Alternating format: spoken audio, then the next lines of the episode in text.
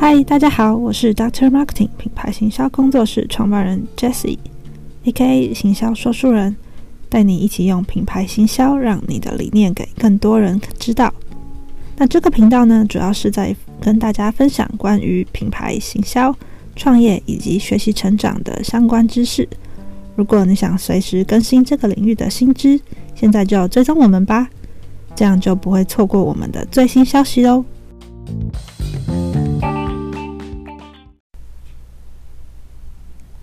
今天要跟大家来讨论，如果你创业单纯是想赚更多钱，那自创品牌这条路适合你吗？的这个议题。那最近我在网络上做了一项调查，问大家创业的根本原因是什么？那几乎每个人的回答都是想要赚更多的钱。老实说，这个回答我一点都不意外。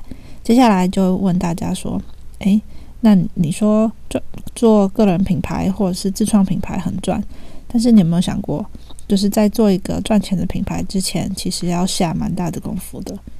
比如说，很多人讲说现在自媒体很夯，那拍拍影片就有业配可以赚，或是写写部落格就有厂商来找。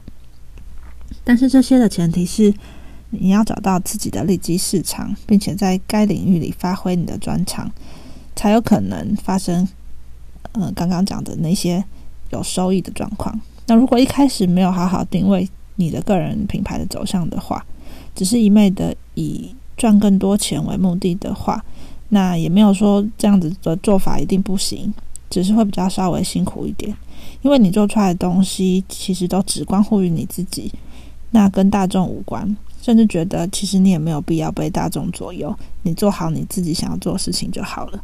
我完全可以理解这样子的想法，因为毕竟你连自己的需求都照顾不好了。还要照顾到大众，这多累啊！但我要告诉你一个很现实的残酷事实，就是如果你满足不了大众，你就满足不了你的银行账户。这很实际吧？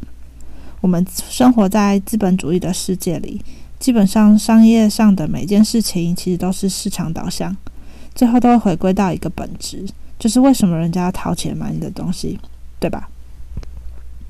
就像今天你是个单身直男，好了。那你逛街逛到一个女性饰品店的时候，你大部分连看都不会看吧？那有时候店员可能会比较热情的出来跟你讲说：“哎呀，你可以买个戒指送给女朋友啊，女朋友看到一定会很高兴吧？”之类的这种话，想要催眠你去买的他的东西。那你听到这边可能就会觉得说：“啊，谢谢，我不需要就走了。”可是你心里可能会是说：“哎，我根本就没有女朋友啊，或者我才刚分手而已，你在跟我推销这些饰品什么意思啊？”之类的这种 OS。所以，就这个举这个例子来说，你一个经营女性饰品店的老板，我没有说你只能 target 女性的市场而已，而是你要在适时的时候 target 到适当的对象。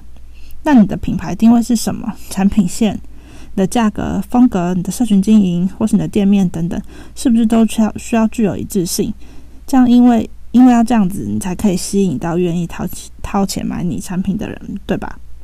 那听到这边，应该就知道经营品牌不是什么简单的事，而是要花时间去分析受众、市场，找出你的竞争优势，还有你自己的独特销售卖点。所以，如果你急着赚大钱，等不到品牌收获的那天，那我建议你还是先不要做品牌，因为你的心态还没有调整以及准备好。那我常常来跟找我咨询的学员说。如果你还没准备好，只是为了想要赚更多的钱才想做品牌的话，那就不要随便开始。不是说做品牌不赚钱，而是做品牌它其实是一个长期的投资，它最终会让你赚钱，只是怕你没有时间精力去经营，而且在还没有尝到收获的果实之前就放弃了，然后你才在后面来说啊，做品牌就是很烧钱呐。那如果你你是一个有经济压力或者一些。呃，有一些紧急的债务问题的，呃的人的话，那我建议你可以去做一些兼职，或是直销，还是微商代理等等，这些方式都是比较能够快速变现的方法。那比起做品牌来说，这些可能会更适合你。那回到今天的主题，我们到底自创品牌适不适合现在的你？你应该要评估一下这七点，包括第一点，你是否有某方面的专业。那第二点，你的专业是不是可以为大众带来好处？第三点，你的专业是否可以服务市场需求的缺口？第四点，你够不够喜欢你现在做的事情？第五点，你有没有耐心等到品牌能够收获的那一天？第六点，你愿不愿意花时间、金钱去经营你的品牌？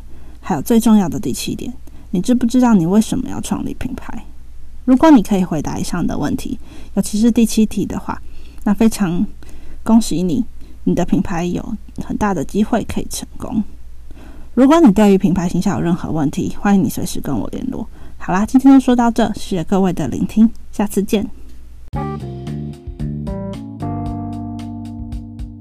如果你喜欢今天的内容，别忘了追踪行销说书人 Podcast 频道。那我们下次见喽。